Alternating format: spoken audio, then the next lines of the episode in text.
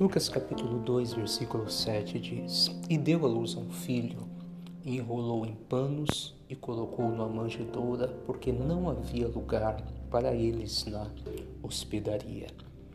Esse texto aqui ele nos fala sobre o nascimento de Jesus. Estamos no mês de dezembro, época onde comemoramos o Natal e comemoramos o nascimento de Jesus. E no passado, é interessante que a Bíblia diz que não houve lugar para eles na hospedaria.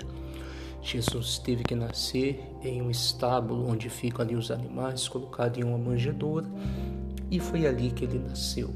Isso aqui para nós é uma lição muito importante, porque a gente lendo assim, a gente acha um absurdo e realmente é. Nossa, deixar uma mulher grávida é, do lado de fora, não dar um lugar para ela é, ali para nascer a criança. E mais ainda a gente fica comovido sabendo quem era essa criança.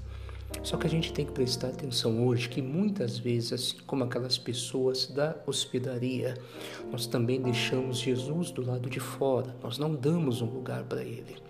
Na verdade, às vezes nós procuramos arrumar um lugar para Ele quando as coisas ficam um pouco difíceis para nós. Aí vamos à igreja, aí oramos, aí buscamos ao Senhor. O que devemos fazer? Não deixe Jesus do lado de fora. Dê um lugar para Ele. É, a sua vida pode ser corrida, a sua agenda pode ser muito apertada, mas você tem que arrumar espaço, tem que arrumar tempo para Jesus. Não deixe ele do lado de fora. Algumas pessoas têm tempo para passear, que é muito bom, para viajar, para trabalhar, para fazer aquilo que lhe é aprazível, mas não tem tempo para Deus. A vida dele não tem um espaço para Jesus. Jesus está ficando do lado de fora. Então, qual é a mensagem que eu quero deixar para você hoje? Tem que ter lugar para Jesus. Não deixe ele do lado de fora. Dê espaço para ele na sua vida. Dedique um tempo a ele você vai ver que aquilo que você planta, você vai colher.